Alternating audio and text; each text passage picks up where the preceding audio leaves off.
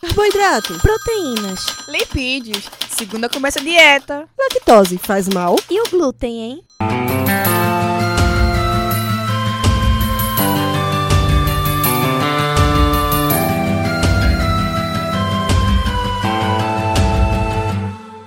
Começa agora mais um Alimenta Cast.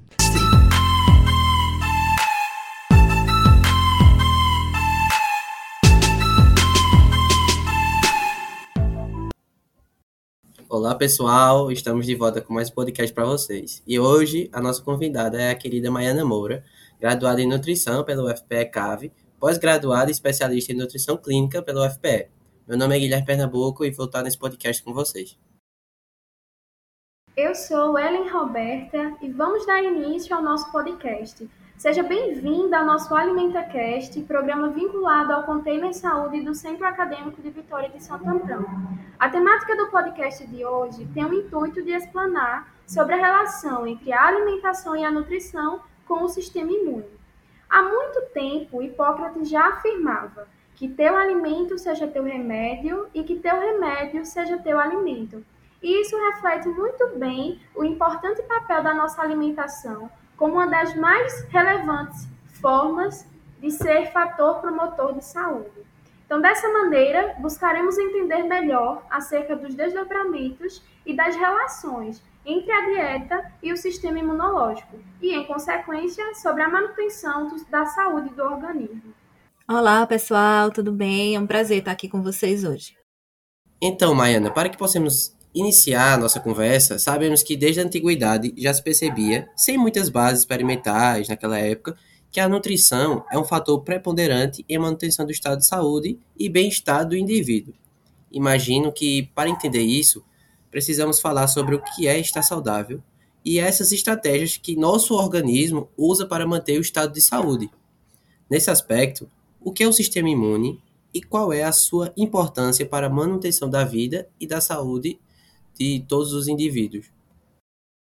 Então, né, o sistema imune, ou sistema imunológico, como ele também é chamado, ele é a linha de defesa do nosso organismo.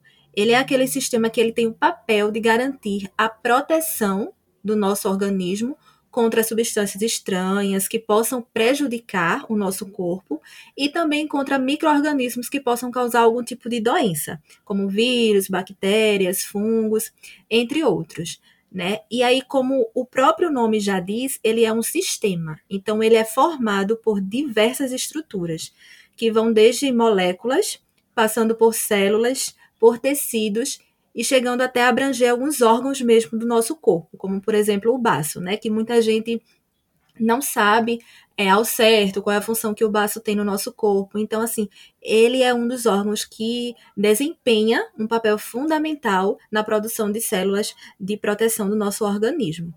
E a habilidade que o nosso corpo tem é, de nos defender né, contra essas substâncias estranhas ou contra esses micro-organismos, a gente chama de imunidade. Eu acho que muita gente já escutou, né? Alguém comentar: ah, deve estar com a imunidade baixa, ou consome tal alimento que ajuda a melhorar a imunidade. Então, isso se refere justamente a essa capacidade de defesa que o nosso organismo tem e do quanto ela está preservada, né? Quanto as estruturas estão ali atuando da forma adequada para proteger o nosso corpo, ou do quanto ela pode estar diminuída, afetada de forma negativa por alguma condição específica. E aí, quando a gente fala de imunidade, existem duas formas de imunidade, duas formas dela atuar no nosso corpo. A gente tem a imunidade inata, né, que, como o próprio nome já diz, é, a gente nasce com ela, né? São, é um tipo de imunidade que já vem com a gente quando a gente nasce. E aí, essa imunidade, como ela já vem com a gente quando a gente nasce, ela se caracteriza por ser um tipo de imunidade mais, mais ampla, mais generalista. Ela não é um, uma imunidade exatamente específica, né? Que tem a capacidade de atuar contra algum microorganismo ou contra alguma substância mais específica. Ela vai defender o nosso corpo de substâncias e microorganismos em gerais. Então, assim, é, os principais componentes né, dessa imunidade inata é a nossa pele, né? Que é uma barreira importante de proteção do nosso corpo.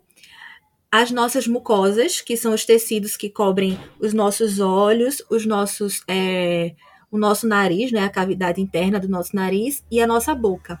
Então, é comum, por exemplo, quando entra algum, algum cisco nos nossos olhos, eles lacrimejarem, né? É justamente um mecanismo de defesa para expulsar esse corpo estranho dos nossos olhos. Da mesma forma, a gente vê uma criança, por exemplo, quando ela está brincando, que cai o brinquedo no chão ou um objeto que ela pega do chão, coloca na boca. Então, a nossa cavidade oral, ela tem mecanismos que de células, né, que produzem substâncias específicas para atenuar aquelas substâncias que podem prejudicar a saúde, né? Se não fosse assim dessa forma, esse, essas substâncias elas poderiam adentrar muito mais facilmente ao nosso organismo, chegar lá no nosso, no nosso trato gastrointestinal e acabar gerando algum efeito adverso, alguma complicação, alguma doença. Né? Da mesma forma, o ar que a gente respira, que está longe de ser, infelizmente, um ar livre de impurezas. Então, a nossa cavidade nasal também produz substâncias que vão é, diminuir essa capacidade de o ar entrar de forma tão impura e chegar aos nossos pulmões. É, além dessas barreiras que a gente chama de barreiras físicas, a gente tem também algumas células do nosso corpo que atuam nessa imunidade inata, que são, por exemplo, as células brancas do sangue, né? Os, os leucócitos. Acho que alguns de vocês também já podem ter escutado falar. Quando a gente faz um exame de sangue, né, a gente tem ali as células vermelhas e as células brancas. Então, essas células brancas são células de defesa também, responsáveis por é, proteger o nosso corpo contra substâncias e micro-organismos maléficos, né? E além dessa imunidade inata, a gente também tem uma imunidade que a gente chama de adquirida. E ela é adquirida quando? Ela é adquirida ao longo da nossa vida, né? A qualquer momento da nossa vida que a gente tenha o contato com alguma substância, alguma molécula ou algum microorganismo mais específico. Então, ou seja, como ela é como ela é uma imunidade mais específica, é preciso que a gente de fato tenha esse contato, né, com algum patógeno, com algum antígeno, que é como a gente chama uma substância, uma molécula ou um microorganismo que vai causar algum prejuízo ao organismo. Então, a partir do momento que essa substância ou esse organismo ele entra dentro da gente, o nosso sistema imune ele é super inteligente. Então, ele consegue diferenciar o que é próprio, o que é natural do nosso corpo, porque naturalmente no nosso corpo a gente já tem bactérias, vírus que fazem parte do nosso corpo de forma natural e que não nos causam prejuízo. Ele consegue diferenciar, né? O que faz parte do nosso corpo naturalmente de um organismo que está invadindo para causar algum efeito negativo. Então, a partir do momento que ele reconhece esse microorganismo, essa substância, ele vai reagir, ele vai identificar como sendo negativo e vai reagir, né? Produzindo uma série de eventos que leva à ativação de algumas células do nosso corpo específicas para nos proteger contra esse organismo mais específico. E aí, é, uma das formas que ele encontra de proteger é através da produção de anticorpos, né? Que são substâncias que vão se ligar a esse patógeno e eles têm a capacidade de neutralizar esse patógeno, ou seja, ele vai perder a capacidade de se replicar e de infectar outras células, né? E a partir do momento que ele neutraliza, ele também envia sinais para outras células do nosso corpo, para que elas venham e absorvam esse patógeno e eliminem do nosso corpo. Então, como a gente pode observar, o sistema imune ele é complexo, né? Ele não é formado por apenas uma estrutura, ele é um, um, um, processo, né? São vários níveis de proteção, vários graus de proteção e várias estruturas envolvidas. Então, essa, essa, barre essa imunidade inata, ela é uma barreira primária. É como se a gente pudesse comparar, por exemplo, a um jogador, quando ele vai bater uma falta, né? Que o, que o juiz ele manda formar uma barreira ali na frente do goleiro. Então, essa barreira é como se fosse essa imunidade inata, ela é uma barreira física, para dificultar que a bola chegue ao gol. Mas se mesmo assim essa bola consegue ultrapassar aquela barreira, a gente tem o goleiro lá atrás, que é justamente essa, essa imunidade mais específica. Né? Justamente a função dele vai ser essa, de impedir que a bola entre no gol de todas as formas que ele puder. Então, é, quando o nosso corpo ele é exposto a um, um agente causador de doença e desencadeia essa resposta no sistema imunológico, ele tem a capacidade também de formar uma memória. Essa memória ela pode sobreviver no nosso corpo por vários anos. E aí, quando novamente nós somos expostos a essa mesma ameaça, como o nosso organismo ele já tem essa memória, né, essa célula que foi diferenciada para combater aquele patógeno específico, a resposta imunológica ela vai se dar de forma muito mais rápida e muito mais forte, né? E aí é o que acontece, por exemplo, com as vacinas que a gente toma. É por isso que as vacinas elas são tão eficientes, porque ela é, ela é ela atua dessa forma, né? É inoculado dentro do organismo é, um patógeno que já está morto ou que já está suficientemente enfraquecido para não causar nenhum tipo de malefício. E aí o organismo ele vai identificar aquele patógeno, reagir, produzir os anticorpos, e aí se em algum momento da vida a gente de fato tiver o contato com aquele microorganismo, ou o organismo não vai desenvolver a doença, ou ele vai desenvolver a doença de uma forma muito mais fraca, justamente porque a gente já tem aquela memória imunológica e a resposta vai ser muito mais eficiente frente à invasão ali daquele microorganismo. Excelente resposta, Maiana. Realmente pôde nos apresentar diversas vertentes acerca desse sistema que realmente é bem complexo e necessário, né? E aí, seguindo nesta linha de raciocínio, nós sabemos que a nutrição ela pode ser entendida, né, abrangendo todos os processos envolvidos, desde a ingestão dos alimentos até sua absorção e aproveitamento dos nutrientes pelo organismo. Mas para serem aproveitados, esses alimentos eles precisam ser antes metabolizados. Então, de que forma esses nutrientes chegam até a atuação no sistema imune propriamente dito? Então, Ellen, é como você mesmo mencionou, né? É, o processo de, da a nutrição em si, ela é um processo, né? A gente ingere alimentos e a gente transforma esses alimentos em nutrientes. Né? A digestão ela começa lá já desde o processo de mastigação, ela passa por diversas etapas até se transformar em nutrientes. E esses nutrientes, em seguida, eles são absorvidos pelo nosso corpo, é, em, em locais diferentes também do nosso sistema digestório, e aí eles são transportados, né, através da corrente sanguínea, também de formas diferentes, até atingir células, é, as células do nosso corpo, né? Cada nutriente, ele tem uma função específica, ele atua em uma, um, um, local específico do nosso corpo. E aí, é, é dessa forma também que a nutrição contribui com o sistema imunológico, através da atuação dos nutrientes, né? Que a gente adquire ingerindo aí os nossos alimentos. Então, é, existem alguns nutrientes mais específicos que têm atuação no sistema imunológico, certo? E os principais são as vitaminas e os minerais, né? Especialmente aí encontrados nas frutas, nas verduras em geral. E aí a vitamina A, por exemplo, ela tem uma, uma função muito importante aí nessa barreira física, né, que eu falei da imunidade inata, porque ela contribui para a manutenção do nosso tecido epitelial, ou seja, da nossa pele, da integridade da nossa pele e das nossas mucosas, né? Então a gente já vê a atuação da vitamina A, por exemplo, nessa imunidade inata. A vitamina C, por sua vez, ela atua no crescimento e na atuação de células imunes, não só inatas, mas também adaptativas, né? E ela não só atua nessa, nesse, nesse desenvolvimento, como também na sinalização e na migração dessas células do sistema imunológico para atuar naquele local em que ele precisa atuar. Ela ajuda também na produção de anticorpos. Então a gente vê o papel importante da vitamina C aí também no nosso sistema imunológico.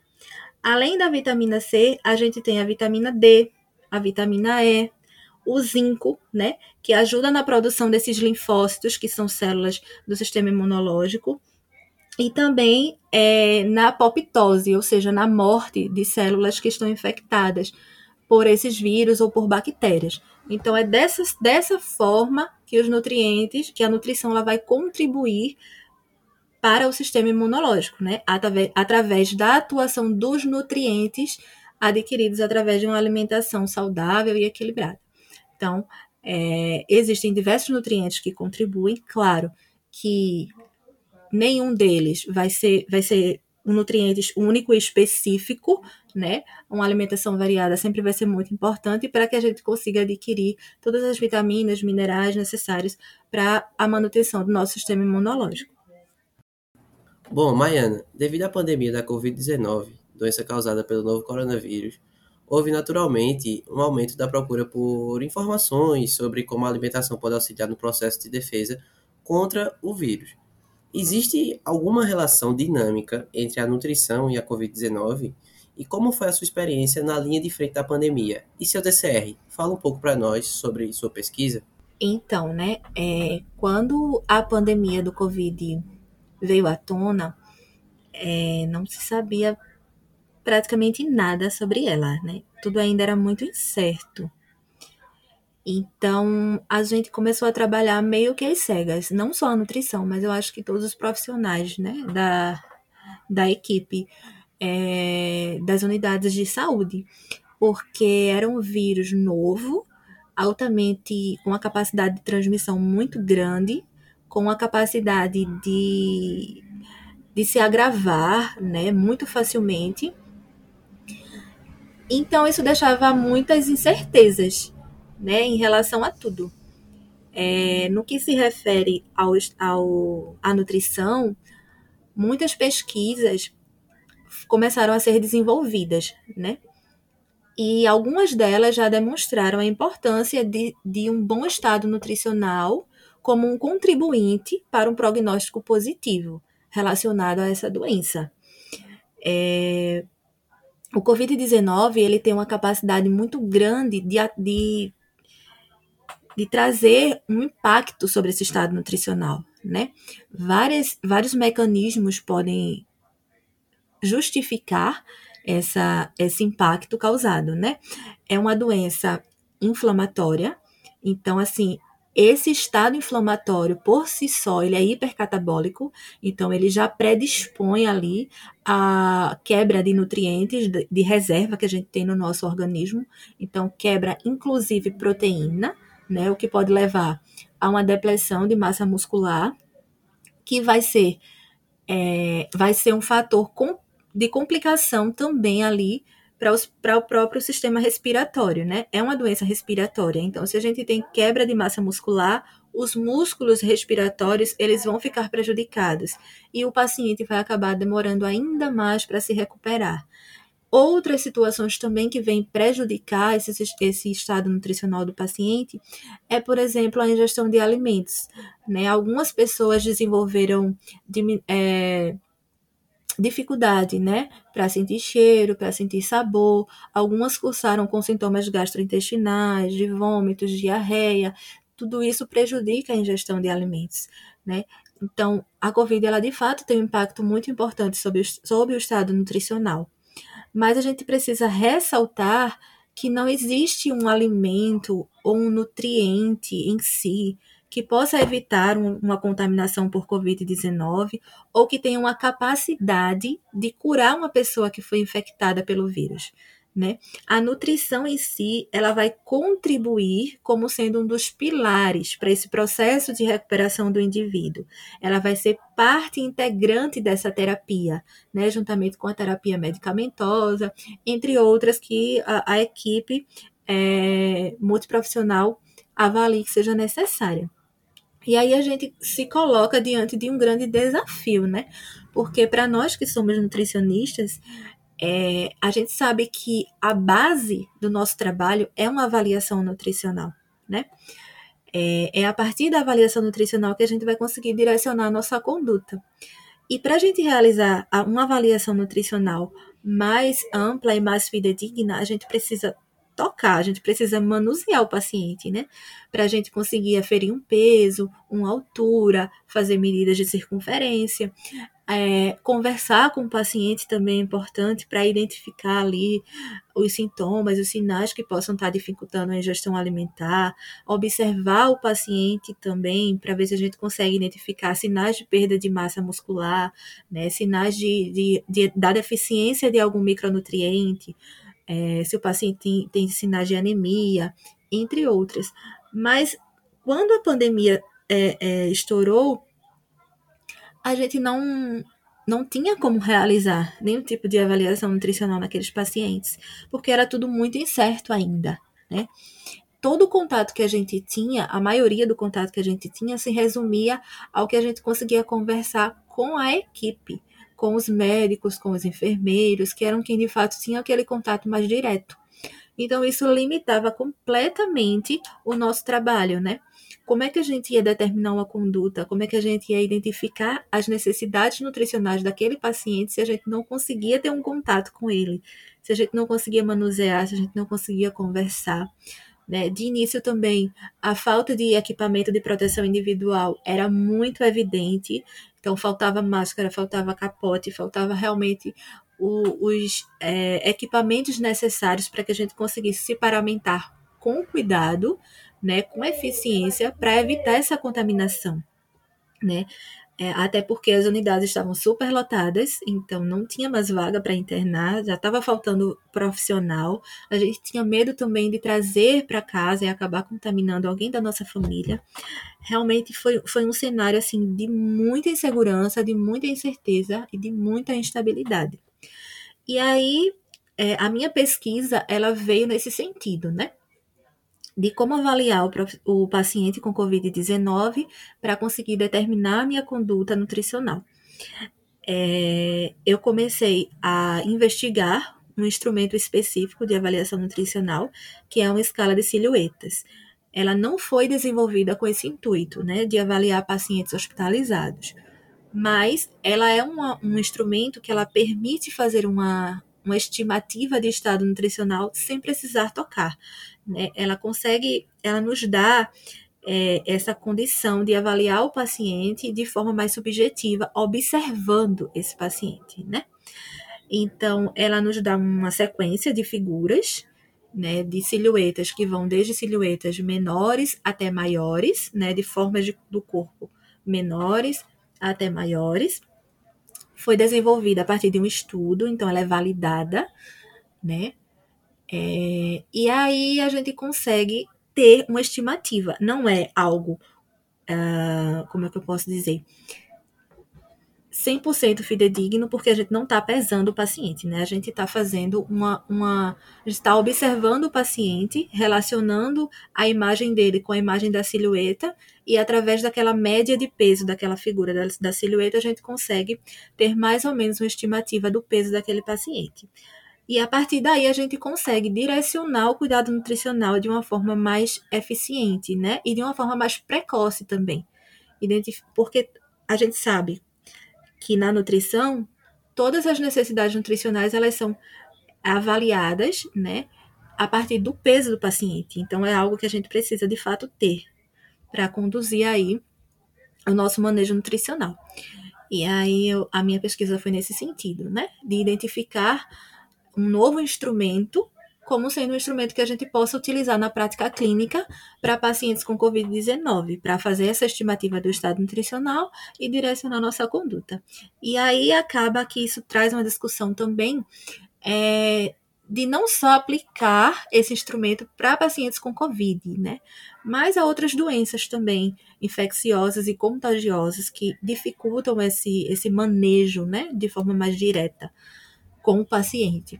Então, é, não, a pandemia, eu considero que não tem um ponto positivo na pandemia, jamais. Mas é, de tudo na vida a gente tira lições, né? E uma das lições que eu, como nutricionista, tirei dessa pandemia é justamente isso. Quando a gente está estudando na graduação, a gente estuda ali uma avaliação nutricional diante de condições é, adequadas, né? Diante de condições que nos permitam fazer essa avaliação. Mas quando a gente chega na prática clínica, que a gente se vê diante de uma situação completamente adversa, que não permite a gente de fazer essa avaliação, o que é que a gente vai fazer? A gente não pode deixar o paciente sem um cuidado nutricional. Então, isso desafia a gente a pensar em novas perspectivas, né? Em pensar em novas estratégias é, e lançar mão de novos mecanismos para tentar realizar ali o nosso trabalho da melhor forma possível e dar a assistência que o paciente precisa. Então eu considero que foi um, eu considerei, né, que foi uma pesquisa muito importante, até para abrir portas também para que novas pesquisas, novos instrumentos, de novas formas de, de avaliar um paciente, elas possam ser realizadas, né, para que a gente possa ampliar o nosso leque de possibilidades diante de condições que possam vir a surgir futuramente.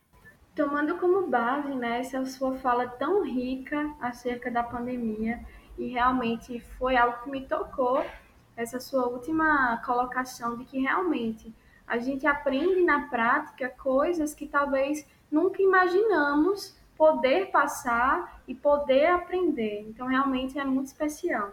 Mas, como eu disse, tomando essa sua fala acerca da pandemia como exemplo, diariamente o corpo humano ele é exposto a uma ampla gama de estímulos que têm um potencial para comprometer tanto a saúde quanto o bem-estar. Então, exposição a vírus, bactérias, estresse, a poluição do ar, por exemplo, podem sim contribuir para um risco aumentado de infecções e de doenças.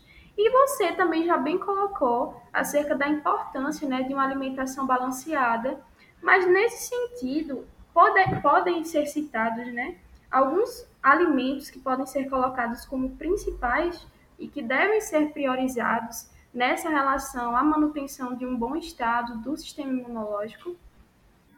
Então, isso mesmo, como eu tinha mencionado, né, anteriormente, é, existe sim uma relação importante entre a alimentação, entre a nutrição e o funcionamento do sistema imunológico, e é aquela coisa, né, do que a gente precisa primeiramente pensar e entender que não vai existir um nutriente milagroso, um alimento específico que vai ter um efeito ali, é, se consumido de uma forma isolada ou de uma forma imediata, né? É, então, o que vale nessa situação é justamente um equilíbrio, né?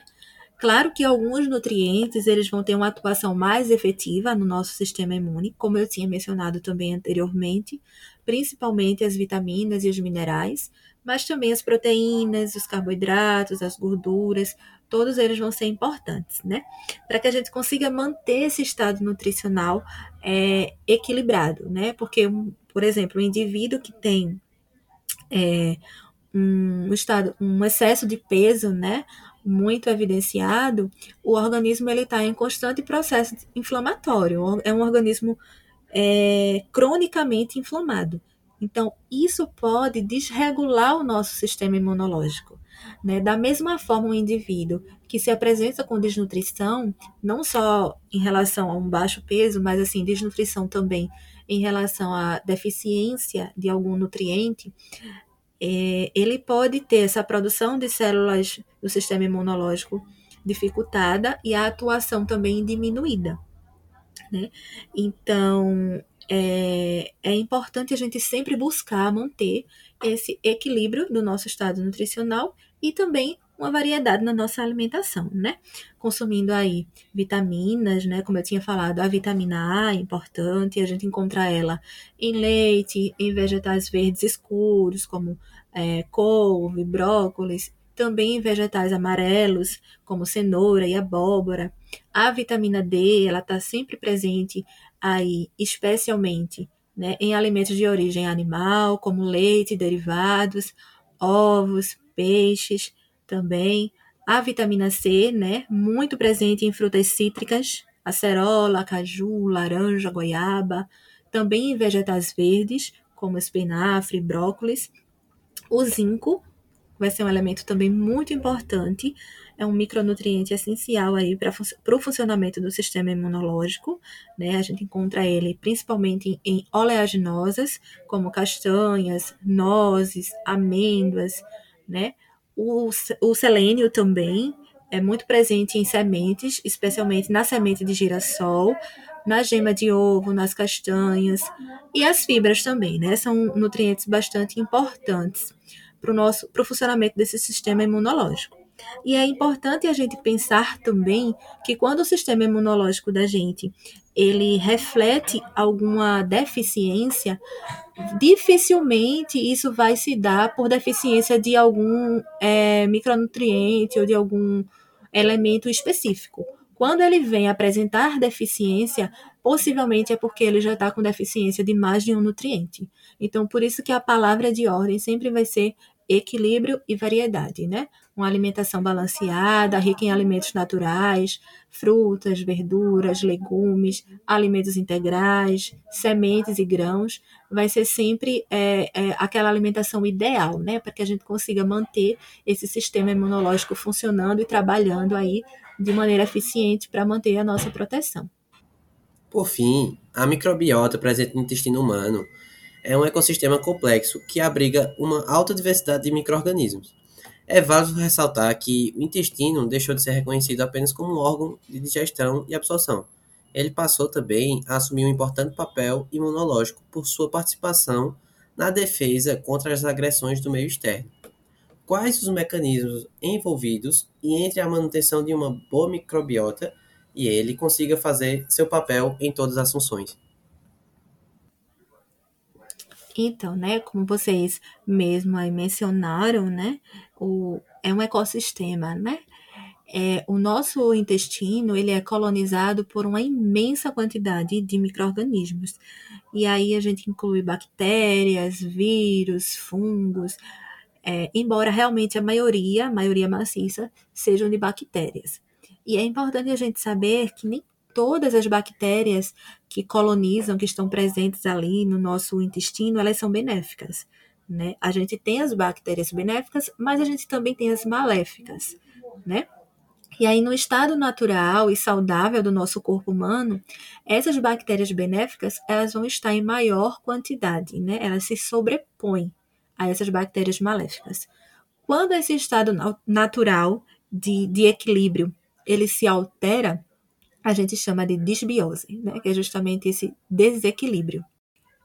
Para a gente conseguir entender né, melhor essa relação do, da, micro, do, da microbiota com, com o sistema imunológico, a gente, a gente precisa lembrar que o nosso intestino ele está sempre em contato, está sempre em comunicação com o meio ambiente externo. Né? De que forma?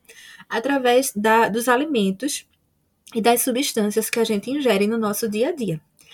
Então, para que essas substâncias, a gente tem ali as barreiras de proteção, né, que eu tinha falado, a mucosa da cavidade oral, o suco gástrico também, que é presente no estômago, entre outras é, barreiras de proteção. Mas se essas bactérias elas conseguem chegar ao nosso intestino, existe um perigo de ela conseguir passar, né, do intestino para o resto do nosso organismo. Ou dessas bactérias é, maléficas que já habitam o nosso intestino acabarem conseguindo ultrapassar essas células do intestino, caírem na corrente sanguínea e chegar a, outras, a outros tecidos e órgãos. Então, para isso, o, o, o intestino ele lança a mão de alguns mecanismos de proteção. Né? Então, nesse nosso intestino, a gente tem células que produzem muco, né? Esse muco ele forma uma camada ali na, na, nas células do intestino que dificultam a passagem de patógenos para a corrente sanguínea. A gente tem células que secretam é, substâncias que são antimicrobianas, ou seja, que têm a capacidade de combater micro-organismos. A gente tem células especializadas em capturar esses antígenos, esses patógenos é, e eliminar. A gente tem células que sintetizam anticorpos, né, especificamente a imunoglobulina A, Então, assim, são vários mecanismos que atuam simultaneamente para nos proteger, né? Para não deixar que, esses, que essas bactérias maléficas ou outras substâncias e micro-organismos maléficos cheguem ao nosso organismo através aí do nosso intestino. E essa relação entre intestino e, e, a nossa microbiota ali intestinal e o sistema imune, ela se dá de forma recíproca, né? Ela acontece de forma recíproca. Então, um acaba auxiliando o outro, né? A microbiota intestinal, ela desempenha um papel fundamental na maturação, no desenvolvimento e na regulação do nosso sistema imunológico, certo? E aí, o nosso sistema imunológico, por sua vez, é importante na determinação dessa composição da microbiota, porque um sistema imune, quando ele está desregulado, ele pode favorecer justamente essa disbiose, né? essa redução de bactérias positivas e aumento de bactérias maléficas do nosso organismo.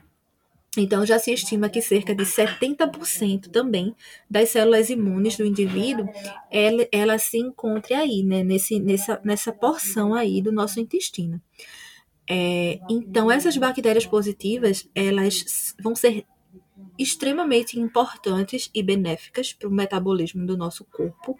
Elas facilitam aí esse processo de digestão do nosso, dos nossos nutrientes. Elas promovem uma resistência né, a essa colonização de bactérias patogênicas, porque elas promovem ali como se fosse uma espécie de. É, de disputa, né?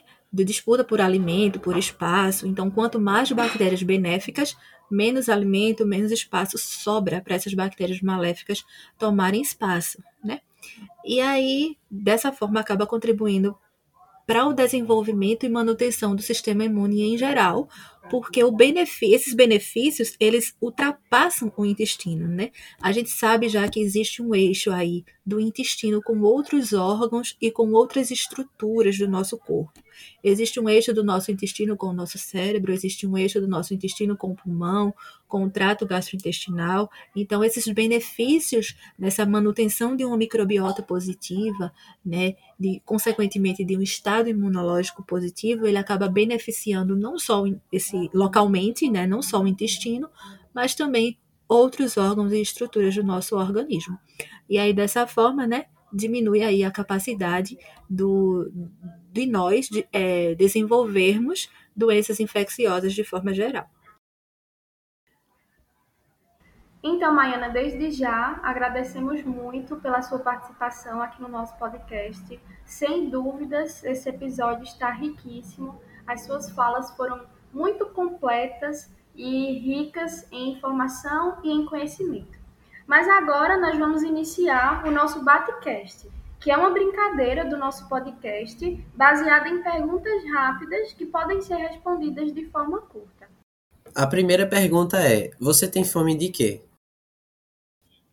Eu tenho fome de mais igualdade e mais oportunidade. Qual foi um acontecimento marcante para você durante a sua vida profissional? Eu acho que, sem dúvida, foi essa pandemia, né, que a gente enfrentou. Eu não tenho como mencionar outra, outra situação, porque, de fato, foi o que marcou esses dois últimos anos da minha vida. Especialmente enquanto residente, né, da área de nutrição. Se você pudesse deixar um recado para o mundo, o que você diria? Eu acho que eu diria para nunca perdermos a esperança, né? Eu tinha visto um vídeo recentemente de Sérgio Cortella, não sei se vocês conhecem, onde ele diferenciava o otimismo e a esperança. E ele dizia que o otimismo é a gente acreditar que as coisas vão dar certo quando a gente está num cenário favorável a isso. E a esperança é a gente acreditar que as coisas vão dar certo ou vão melhorar quando a gente se encontra em meio a um cenário desfavorável, né?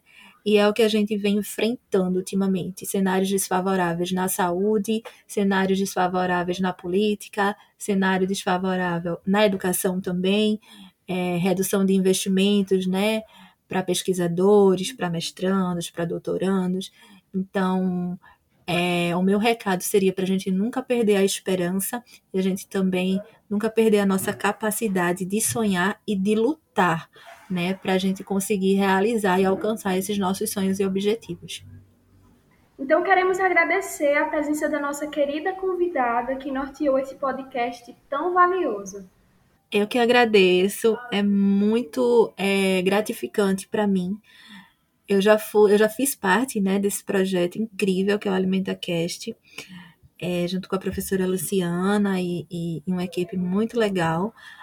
É, e eu tenho um carinho muito especial por esse projeto.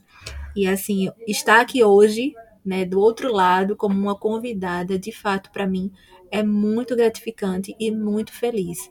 Então, eu agradeço a professora pelo convite e agradeço a vocês também, né, Guilherme e Ellen.